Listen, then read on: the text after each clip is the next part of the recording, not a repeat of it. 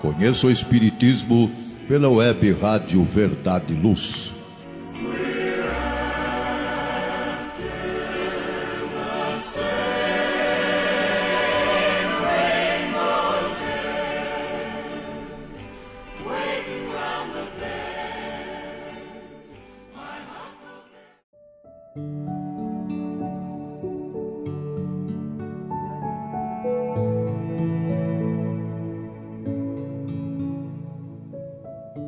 Fazeis de extraordinário? Mateus capítulo 5, versículo 47. Olá, queridos amigos da Web Rádio Verdade e Luz. Esse é o programa Conheça o Espiritismo, um programa semanal realizado pela USE Intermunicipal de Ribeirão Preto, através da sua equipe de estudos espíritas. Hoje o programa será apresentado por mim, Dalma Chicaiban Nesta nova fase, nós estamos analisando as lições de Jesus através das páginas do livro Jesus no Lar, ditado por Neio Lúcio e psicografado pelo nosso grande médio Chico Xavier. A cada semana nós trazemos um capítulo, procurando unir a reflexão evangélica ao entendimento dos princípios da doutrina espírita. O capítulo de hoje se chama O Maior Servidor Vamos falar não somente de serviço, de trabalho, mas principalmente de como trabalhar, como dar um melhor aproveitamento da nossa labuta diária, como dignificar ainda mais o suor do nosso rosto. E vamos começar com nossa história? A história começa assim. Presente à reunião familiar, Felipe, em dado instante, perguntou ao Divino Mestre: Senhor, qual é o maior servidor do Pai entre os homens da terra? Jesus refletiu alguns minutos e contou. Grande multidão se congregava em extenso campo, quando aí estacionou o famoso guerreiro, carregado de espadas e medalhas, que passou a dar lições de tática militar, concitando os circunstantes ao aprendizado da defesa o povo começou a fazer exercícios laboriosos, dando saltos e entregando-se a perigosas corridas, sem proveito real. Todavia, continuou como dantes, sem rumo e sem júbilo, perdendo muitos jovens nas atividades preparatórias de guerra provável. Logo depois, apareceu na mesma região um grande político, com pesada bagagem de códigos, e esse dividiu a massa em vários partidos, declarando-se os moços contra os velhos, os lares pobres contra os ricos, os servos contra os mordomos. E não obstante a sementeira de benefícios materiais, introduzidos na zona pela competição dos grupos entre si, o político seguiu adiante, deixando escuros espinheiros de ódio desengano e discórdia entre os seus colaboradores. Depois dele surgiu um filósofo, sobraçando volumosos alfarrábios, e dividiu o povo em variadas escolas de crença que, em breve, propagavam infrutíferas discussões nos círculos de toda a gente. A multidão duvidou de tudo, até mesmo da existência de si própria. A filosofia, sem dúvida, apresentava singulares vantagens, destacando-se do estímulo ao pensamento. Mas as perturbações de que se fazia acompanhar eram das mais lastimáveis, legando o filósofo muitas indagações inúteis aos cérebros menos aptos ao esforço de elevação. Em seguida, compareceu um sacerdote, munido de roupagens e símbolos, que forneceu muitas regras de adoração ao Pai. O povo aprendeu a dobrar os joelhos, a lavar-se e a suplicar a proteção divina em horas certas. Entretanto, todos os problemas fundamentais da comunidade permaneceram sem alteração. No extenso domínio não havia diretrizes ao trabalho, nem ânimo consciente, nem valor, nem alegria. A doença e a morte a necessidade e a ignorância eram fantasmas de toda a gente. Certo dia, porém, apareceu ali um homem simples. Não trazia armas nem escrituras, nem, nem discussões e nem imagens, mas pelo sorriso espontâneo revelava um coração cheio de boa vontade, guiando as mãos operosas. Não pregava doutrinas espetacularmente. Todavia, nos gestos de bondade pura e constante, rendia culto sincero ao Todo-Poderoso. Começou a evidenciar-se, lavrando uma nesga do campo e adornando-a de flores e frutos preciosos. Conversava com os seus companheiros de luta, aproveitando as horas no ensinamento fraterno e edificante, e, e transmitia as suas experiências a todos os que se propusessem a ouvi-lo. Aperfeiçoou a madeira, plantou árvores benfeitoras, construiu casas e instalou uma escola modesta. Em breve, ao redor dele, viçavam a saúde e a paz, a fraternidade e as bênçãos do serviço, a prosperidade e o contentamento de viver. Com o espírito de trabalho e educação que ele difundia, a defesa era boa, a política ajudava, a filosofia era preciosa e o sacerdócio era útil porque todas as ações no campo permaneciam agora presididas pelo santo imperativo da execução do dever pessoal no bem de todos. Calou-se o Cristo, mas a assistência reduzida não ousou qualquer indagação. Após contemplar o horizonte longínquo, em longos instantes de pensamento mudo, o mestre terminou. Em verdade, há muitos trabalhadores no mundo que merecem a bênção do céu, pelo bem que proporcionam ao corpo e à mente das criaturas. Mas aquele que educa o Espírito Eterno, ensinando e servindo, paira acima de todos. Então, caros ouvintes, que lições podemos extrair da singela história para o nosso mundo, para, nossa, para nossas vidas? É uma história certamente interessante, Jesus não desperdiça o verbo e eu penso que dele, de cada linha que ele fala, é possível buscar algum entendimento. A começar da descrição do ambiente, ou seja, do nosso mundo. Jesus começa dizendo: Grande multidão se congregava em extenso campo. Ou seja, o nosso mundo é grande. Há um número sem fim de pessoas vivendo e trabalhando meio que adormecidos, entre aspas, sonados ou sonâmbulos, meio que precisando de alguma orientação, de algum exemplo para começar a dar uma mexida em suas vidas, para seguir alguém, seguir algum exemplo. E aí chega alguém de fora, ou seja, alguém com algo novo para mostrar. Chegou um guerreiro que já tinha os seus méritos, já tinha suas medalhas, já sabia fazer tudo aquilo com facilidade e ao exercitar, ao demonstrar as suas habilidades adquiridas, o povo logo começou a fazer. E o texto descreve o quanto essas atividades eram laboriosas, eram difíceis, cansativas. Mas infelizmente, sem proveito, sem fim útil, com perda de vidas inclusive. E o nosso tempo em cada encarnação muito curto. O desenvolvimento pessoal e da sociedade certamente que é feito pelo trabalho, é feito pela construção de conhecimento, da introdução de novas práticas. Mas a narrativa não parece ser literalmente do trabalho dos exércitos e das guerras, e sim de toda atividade que não tem finalidade útil.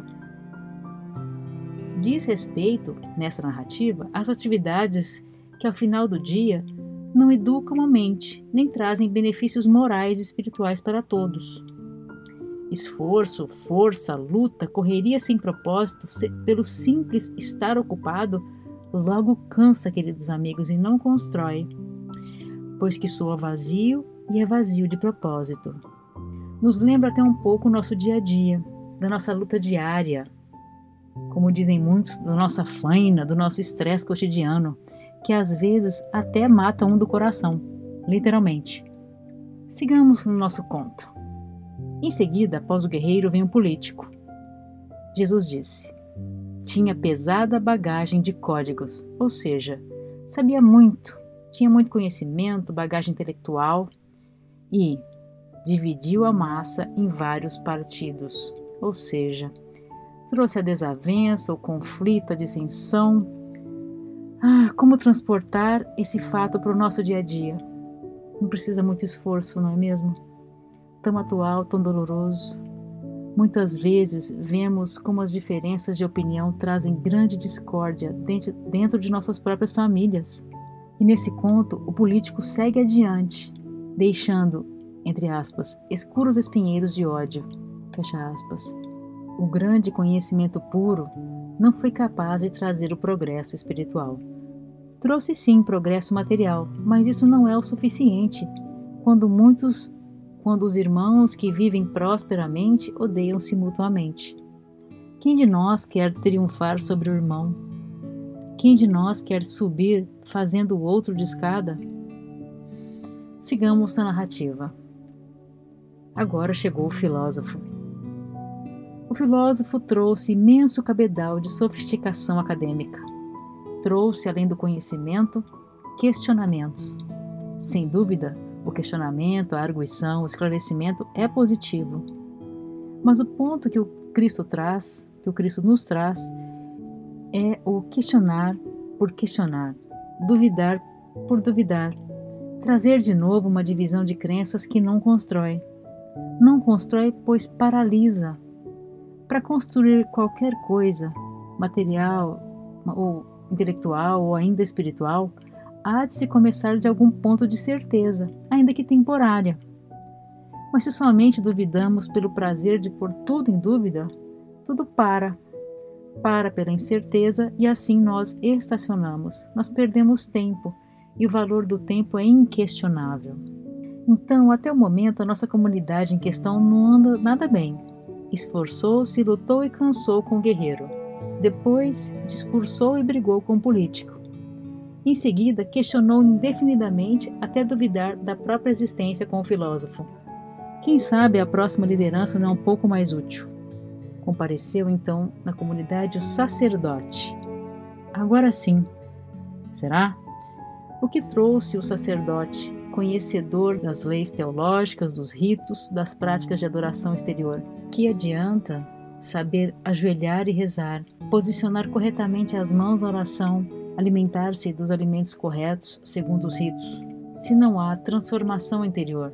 Que adianta a oração dita corretamente sem o entendimento, sem esse ressignificar das dores da alma, sem a fé que vem do coração, a morte continua a assombrar, a doença a desanimar, a fome e a necessidade a entristecer permanentemente as almas. As dores continuam, continuamos a necessitar de consolo, de esperança, de diretriz e de refresco para nossas almas. Precisamos de algo que traga o esforço consciente que nos fortaleça os valores, os bons valores. Não precisamos nem ir longe, vamos olhar para o nosso aqui e agora, vamos olhar para os dias de hoje. Quantos de nós precisamos de esperança agora, para que a gente não desista da jornada nesse exato momento? Quantos estão desistindo, abandonando o caminho? Continuamos no próximo bloco.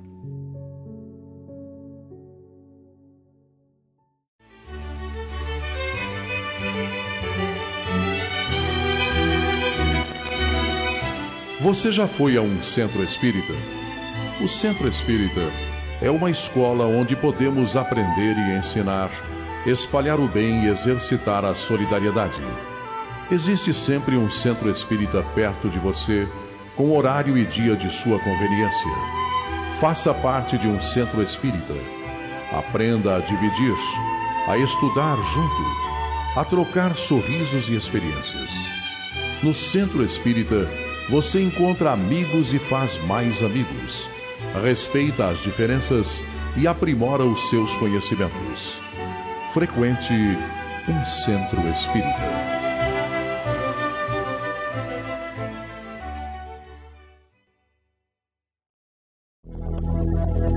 Está reformando ou construindo?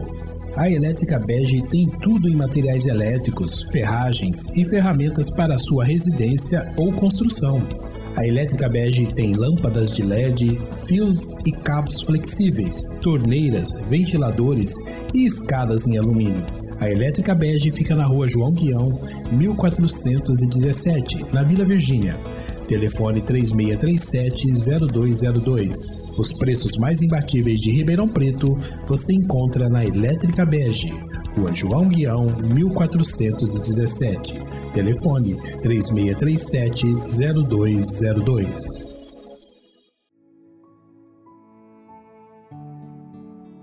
Olá, sejam bem-vindos de volta. Estamos hoje conversando sobre o capítulo 7 do livro Jesus no Lar, na lição O Maior Servidor. No bloco anterior falamos sobre o guerreiro, o político, o filósofo e o sacerdote. Continuemos na narrativa. Certo dia, porém, apareceu ali um homem simples, não trazia armas, nem escrituras, nem discussões e nem imagens mas pelo sorriso espontâneo revelava um coração cheio de boa vontade, guiando as mãos operosas. Não pregava doutrinas espetacularmente, todavia, nos gestos de bondade pura e constante, rendia culto sincero ao Todo-Poderoso. Aqui o Cristo nos traz a imagem de um Salvador consciente e humilde. Não tem títulos, não há expectativas a seu, respeito mas ele chega com o calor do sorriso, da boa vontade expressa no rosto ao chegar. E é a boa vontade que guia suas mãos, que guia o seu trabalho. Sua diretriz é o impulso benevolente, a ideia positivamente preconcebida. Esse cidadão não, anunciou nada, não fez propaganda com as palavras, só agiu benemeritamente.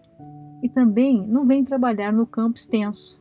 Ele começa num pedacinho, não tem pretensões megalomaníacas de reformar o mundo, apenas embelezar o seu pequeno pedaço de chão com as flores e torná-lo útil com a presença das frutas. Que singelo, que significativo. E ele também não saía a pregar, sua pregação era o seu próprio trabalho útil.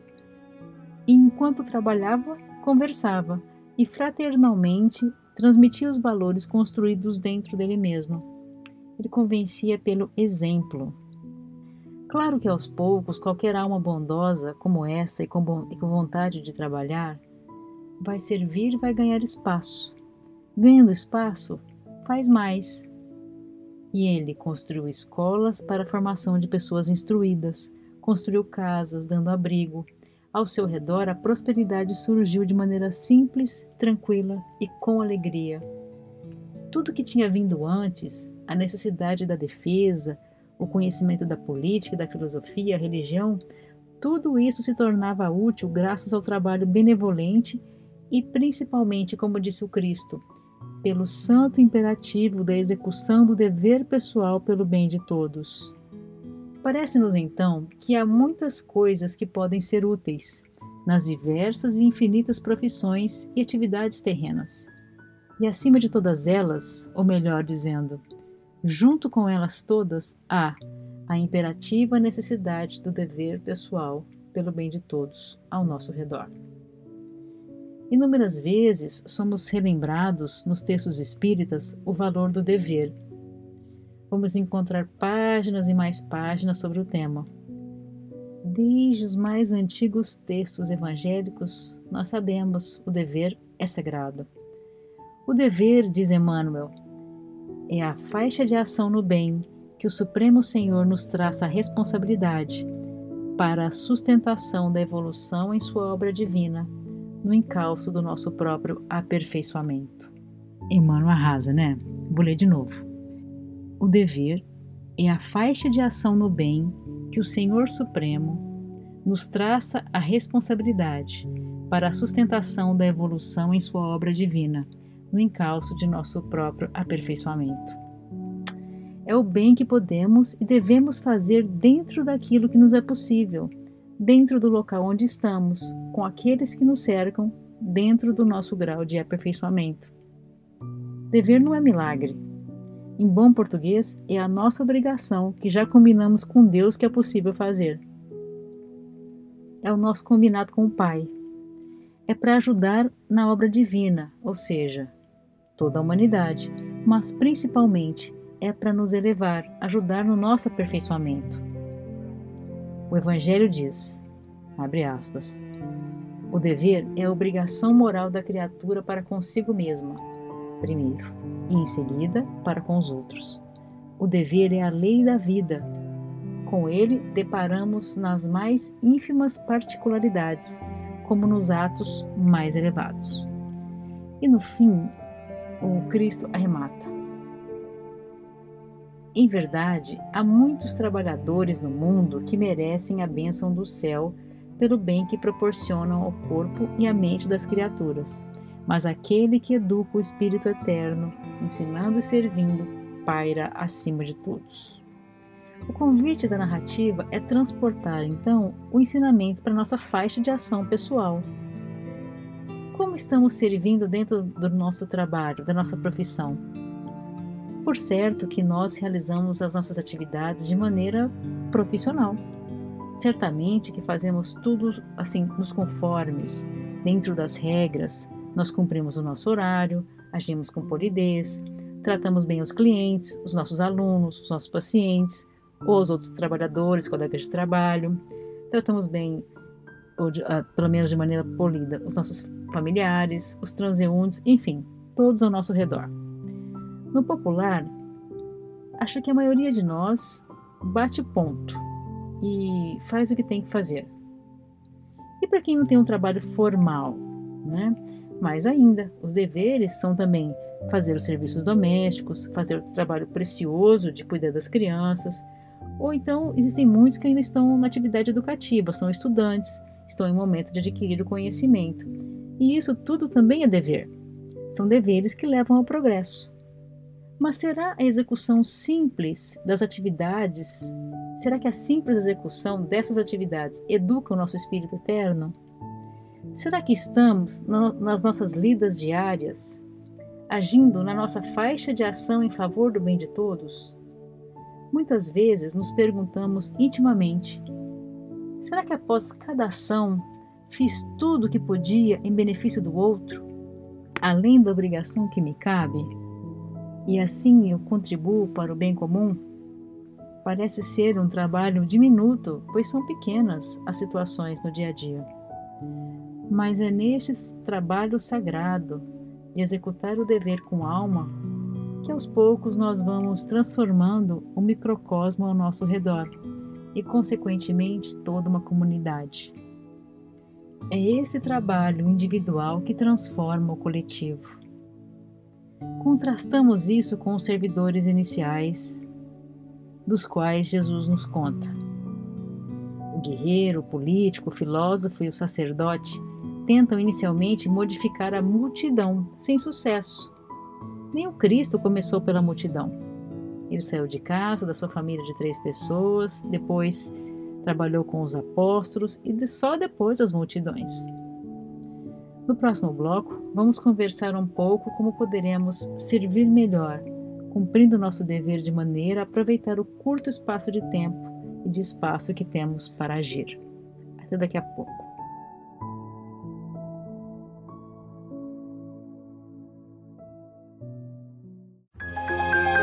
Faça o Evangelho no lar. O lar é a primeira e mais valiosa escola da vida a paz no mundo começa sob as telhas que nos acolhem. Viver em equilíbrio dentro de nossa casa é o primeiro e mais seguro passo para a harmonia entre as nações. Fortaleça os laços de fraternidade, realizando o Evangelho no lar frequentemente. Escolha um dia e horário da semana mais adequados e estude as benesses que Jesus nos legou. Aperte ainda mais os laços de união e amor entre os familiares. Converse olhando nos olhos. Fale do amor de Jesus pela humanidade. Aprenda a distribuir sorrisos. Faça do seu lar um ambiente acolhedor, equilibrado e feliz. Faça o Evangelho no lar.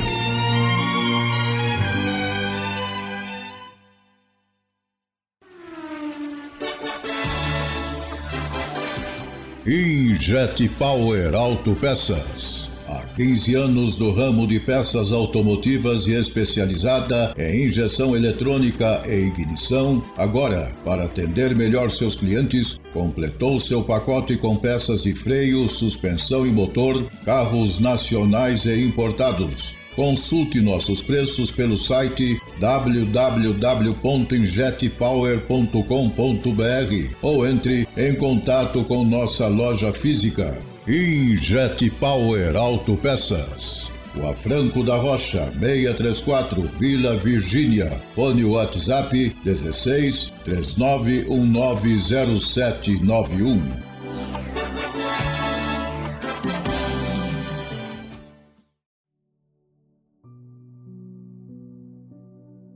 Estamos de volta, queridos amigos da Web Rádio Verdade e Luz.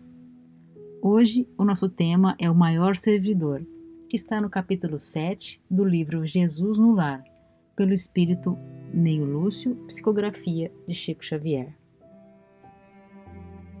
Nesse último bloco, vamos conversar sobre servir bem. Dentro da nossa faixa de ação, dentro da nossa profissão, da nossa casa, com os nossos familiares com todos que passam pelo nosso caminho. Nós procuramos, em muitas mensagens, inspiração para tratar desse tema delicado, que é ser servidor. Como ainda nos falta luz própria, ainda em humilde construção, vamos procurar em espíritos mais à frente a sagrada inspiração para exemplificar o que é servir bem. Na mensagem Verbo e Atitude de Emmanuel, o sábio, o sábio espírito começa da seguinte maneira: Disse um grande filósofo: Fala para que eu te veja. Muita gente acrescentará: Escreve para que eu te veja melhor. E ousaríamos aduzir: Age para que eu te conheça. Então, queridos amigos, quantos de nós somos excelentes profissionais, somos hábeis com as palavras, escrevemos bem, mas nossa atitude não reflete o espírito de serviço a bem de todos. Ou com um exemplo que possa ser utilizado não somente como conduta profissional, mas também como conduta espírita cristã. Estamos servindo com aquele pouquinho a mais, com mais paciência, menos condenação, mais caridade, como ensina o Evangelho, mas não lá dentro do centro, inclusive agora está fechado. Mas em todos os movimentos aqui fora. Em uma mensagem curta e direta de André Luiz no livro Sinal Verde, intitulada Em torno da profissão, o espírito do antigo médico terrestre diz: A sua profissão é privilégio e aprendizado. Se você puser amor naquilo que faz, para fazer os outros felizes, a sua profissão em qualquer parte será sempre um rio de bênçãos. E mais, a, e mais à frente, André Luiz complementa: Em tudo aquilo que você faça, na atividade que o Senhor lhe, lhe haja concedido, você está colocando o seu retrato espiritual. Forte, hein? Nós achamos esse ponto crucial. É nesse retrato espiritual que seremos avaliados no nosso cumprimento dos deveres diários. Não, so, não somente na obrigação formal, mas principalmente seremos avaliados pela marca espiritual, pelo rastro de vibração boa, ou nem tanto, de cada interação, de cada atividade. Sem falar no propósito. Com que propósito nós agimos? Com que finalidade interagimos? Somente assim, com essa consciência, colaboraremos com o nosso progresso individual, espiritual e de toda a comunidade. E por fim, gostaríamos de abordar um último ponto para as nossas reflexões. Em nossa vida atual, ah, nós, quando mais imaturos e menos conhecedores da vida, nós somos frequentemente os perseguidores de nós mesmos em relação não só ao trabalho, mas em relação à produtividade pessoal. No trabalho, nós somos cobrados pelos outros e por nós mesmos a fazer mais e mais e mais e mais. Em casa, a mesma coisa. Obrigações com os cônjuges, com os filhos, com o lar, com a vida social, com a manutenção da saúde, da casa, enfim, uma infinidade de obrigações. A nossa lista é longa. Juntemos a isso o trabalho espírita. Se nós ouvimos nos estudos nas palestras que se conhece a árvore pelo trabalho, ou seja, se se conhece o trabalhador pelo seu trabalho e nós queremos sim ser servidores do Cristo, podemos talvez sentir a necessidade de servir mais e mais. Aí o tempo fica pouco, né, gente? O tempo fica escasso e podemos nos atropelar na correria de fazer mais e mais. Nós ficamos equilibrando pratos, correndo para lá e para cá. Numa correria, no estresse, nós vamos ficar igual os guerreiros, com movimentos, com aquela faina, aquela correria mas às vezes sem tanto propósito, sem tanta finalidade útil. E por conta desse ponto, eu gostaria de trazer uma mensagem do Espírito Emmanuel, que adverte: abre aspas, não vale agir por agir. As regiões infernais estão repletas de movimento. Fecha aspas. Ai, ai. Emmanuel continua. Além do trabalho obrigação, e aqui até o trabalho voluntário, o trabalho religioso pode se tornar um trabalho obrigação, é necessário que nos atenhamos ao prazer de servir. Além do trabalho obrigação, é necessário nos atenhamos ao prazer de servir. Então, caríssimos ouvintes, voltando ao conto do Cristo, quando relemos o parágrafo que ele, que ele descreve o servidor ideal, Parece que esse servidor serve muito, serve sempre, serve bem, mas sem correria, sem atropelos, aproveitando o tempo e tendo prazer no próprio servir. Uma grande, grande lição para todos nós. Por hoje é isso, queridos amigos. Foi uma alegria poder refletir sobre esse tema. Que a repercussão dentro de nós seja imediata. Esse foi o programa Conheça o Espiritismo, uma produção da USA Intermunicipal de Ribeirão Preto. Se você quiser ouvir novamente esse episódio ou qualquer outro, é só acessar as diversas plataformas de podcasts, como Spotify, Apple Podcasts, Deezer e Anchor. Ouça, divulgue. Dúvidas e sugestões podem ser feitas através do e-mail esd.userp.gmail.com. ESD é esde ponto us de sapo e r de rato p de pato arroba gmail.com. Obrigada pela audiência. Até o próximo episódio.